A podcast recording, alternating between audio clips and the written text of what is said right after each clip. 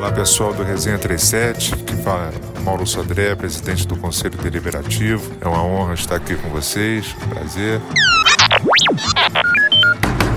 O ano é novo, mas o papo ainda rola solto no Resenha 37. Sobre a nossa reunião, foi a primeira reunião online do Conselho Deliberativo do Botafogo, uma reunião em formato necessário que tivemos que organizar em razão da pandemia que vivemos e das restrições sanitárias que foram impostas, mas uma reunião onde tivemos uma pauta densa, com as discussões sobre o orçamento do clube, a reorganização das vice-presidências, as locações dos espaços publicitários, a locação do centro de treinamento e a constituição de comissões é, especiais. É tudo discutido num alto nível.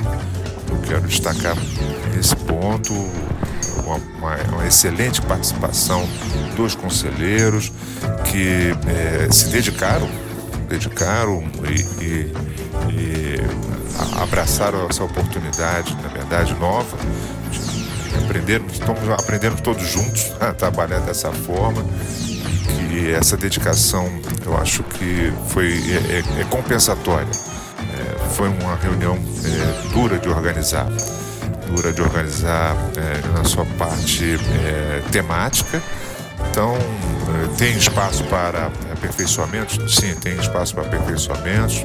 A gente vai buscar esses aperfeiçoamentos ao longo do ano e, e esperamos que com a, a visão nova de atuação do Conselho Deliberativo, essa visão tenha um espírito de colaboração com os demais poderes, é um conselho que busque é, conhecer os problemas do Botafogo sob o seu olhar, o olhar do Conselho Deliberativo e que possa, de alguma forma, construir soluções, indicar soluções. Então, essa é a, é a forma que, uma visão conselho deliberativo que estamos todos empenhados em, em construir dentro do Botafogo, como, como sendo uma, uma forma a mais nova de contribuição para uma boa gestão, para a mudança do cenário que eh, nos encontramos. De forma que eu só tenho a agradecer a todos os conselheiros, a agradecer pela participação. Ressalto mais uma vez em alto nível. É, quero minhas desculpas se em algum momento não foi possível atender, mesmo porque estávamos premidos pelo tempo. O decreto obrigava o clube a, a fechar às 21 horas. Nós tivemos é, quatro horas de reunião, super cansativo, mas nem por isso os conselheiros é, abriram mão é, desse dever. Né? Então, é, declinaram desse dever e foram até o final é, presentes e, e, deliberando.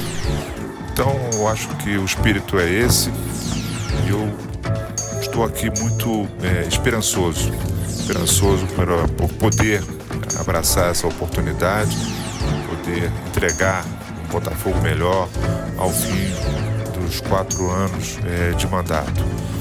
Para isso, quero trabalhar em conjunto com todos, ouvindo todos, é, para que acho que construindo a partir das expertises de cada um dos conselheiros a, a forma melhor de atuação do Conselho Deliberativo vamos percorrer agora uma estrada aí de quatro anos, uma estrada que está cheia de pedrinhas, cheia de, de, de, de, cascalhos, que mais que a gente tem que limpar e, e vamos é, é, erguer o Botafogo e trazer o Botafogo para o lugar que ele jamais deveria ter saído, né? Então, se a gente puder, ao final desse mandato, deixar uma, uma condição melhor do que aquela que nós recebemos, eu acho que a nossa missão nesse período aqui estará cumprida.